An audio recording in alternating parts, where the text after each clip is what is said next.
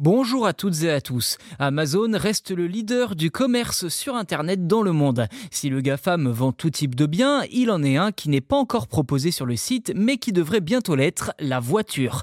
Si Amazon s'apprête en quelque sorte à devenir concessionnaire automobile, c'est notamment grâce à un accord avec le constructeur Hyundai. Pour le moment, cette activité n'est prévue qu'aux États-Unis, et s'il était déjà possible de visualiser ou de comparer certaines automobiles sur la plateforme, impossible toutefois d'en mettre une dans votre compagnie. En clair, les clients de la plateforme pourront bientôt acheter leur future voiture comme n'importe quel objet.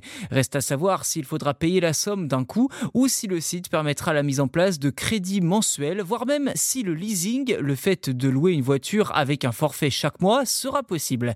Niveau livraison, Amazon laissera le choix aux acheteurs de récupérer leur véhicule en concession ou alors d'opter pour le choix d'une livraison à domicile. Et oui, Amazon jouera donc le rôle d'intermédiaire entre les différents concessionnaires et les acheteurs.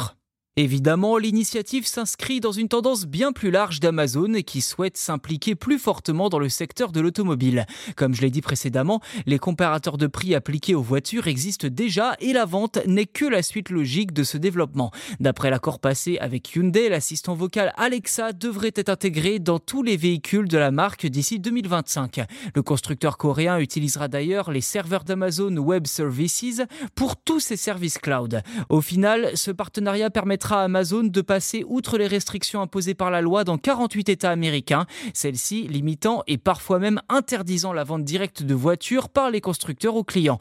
Hyundai est pour le moment le seul groupe automobile concerné, mais d'autres devraient sans doute s'engouffrer dans la brèche d'ici peu.